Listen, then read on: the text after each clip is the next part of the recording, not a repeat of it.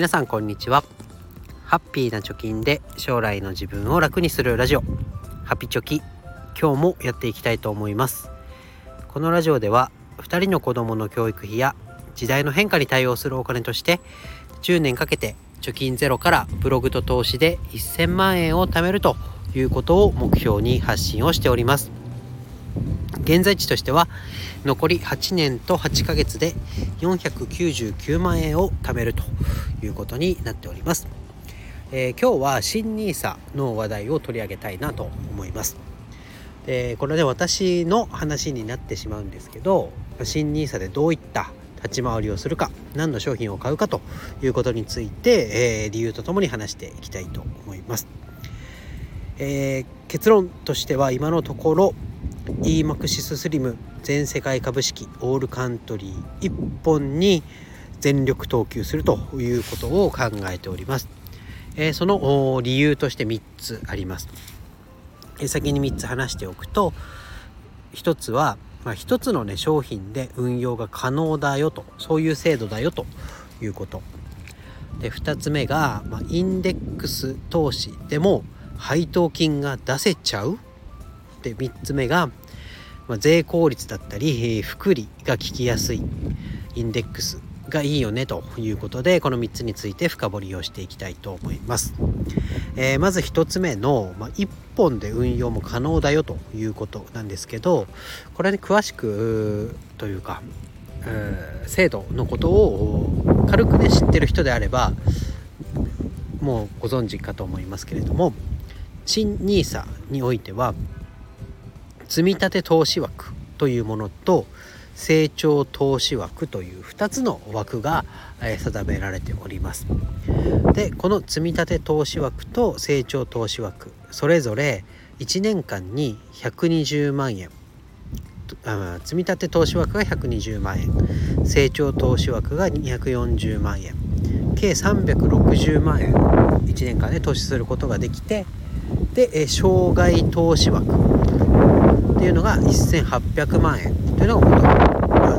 登録登録じゃない 投資できるようになってますつまりは360万円を、えー、かける5年で満額毎年360万円ずつ投資をしていけば、えー、障害投資枠の1800万円に到達するというようなあ、まあ、制度というか投資金額の制限になっています。で積立投資枠というものと成長投資枠というもの。2つあるのに1つの投資商品で賄えるのという疑問があると思います。私も初め思ってました。なんとなく積立投資枠の方では これまでのね積立 NISA で運用してきていた商品っていうのがに投資ができるようになってで成長枠成長投資枠というものはなんとなくこう個別株だったり高配当 ETF みたいなねこう何かこう配当金が出るものに投資をしなきゃいけないんじゃないかなというようなイメージがなんとなくあると思います。しかしこの新 NISA の制度をじっくり読んでいくとこの積立投資枠で投資ができるものに対しては成長投資枠でも投資ができるよということになっております。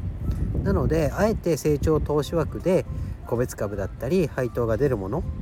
に投資を絶対しなきゃいけないっていうわけではなくて積み立て投資枠で投資をできる商品を成長枠部分でも一緒に投資をしていいよというようなことになってますのでじゃあもうオルカン1本でいこうという結論になりました。で2つ目のインデックス投資でも自分で配当が出せるっていうようなところなんですけどこれの根拠は新 NISA はね売却した場合はその売却した分の買った金額が復活するということです。しかも非課税枠として復活すると、まあ、どういうことかっていうと極端に言うと、まあ、1800万円ね投資しきっちゃいましたっていう人がもう全部売りますって言った場合また新たに1800万円投資し直すことができるという制度になってます。なのでこのね配当って言ってる意味は自分が欲しいタイミングお金が必要なタイミングでその都度必要な額を解約なり利確することによって配当金のようなね使い方ができてでさらにはその解約した部分はまた新たに投資し直すことができるのでこうなあえて高配当株のように3ヶ月に1回配当金が出ますよみたいな株を買わなくても自分の頃合いを見てね好きな時に好きな配当金を好きな額の配当金をもらえますよということになります。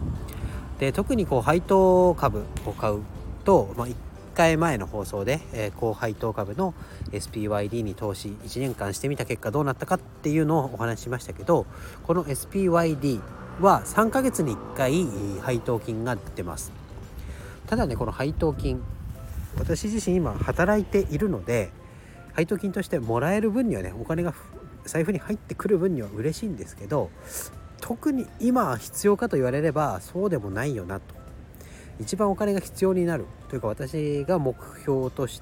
ているお金を何のために運用しているかというと子どもの大学式子どもが大学に入る時に必要だと思ってお金を貯めてますんでできればその時に一番多くの金額がもらいたい使いたいということで運用をしています。なので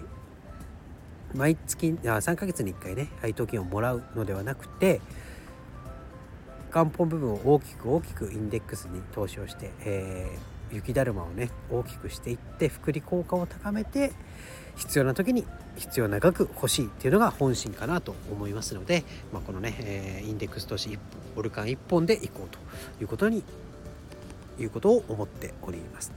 で最後先ほども軽く言いましたけど高配当株に比べてインデックスの、まあ、投資信託の商品っていうのは、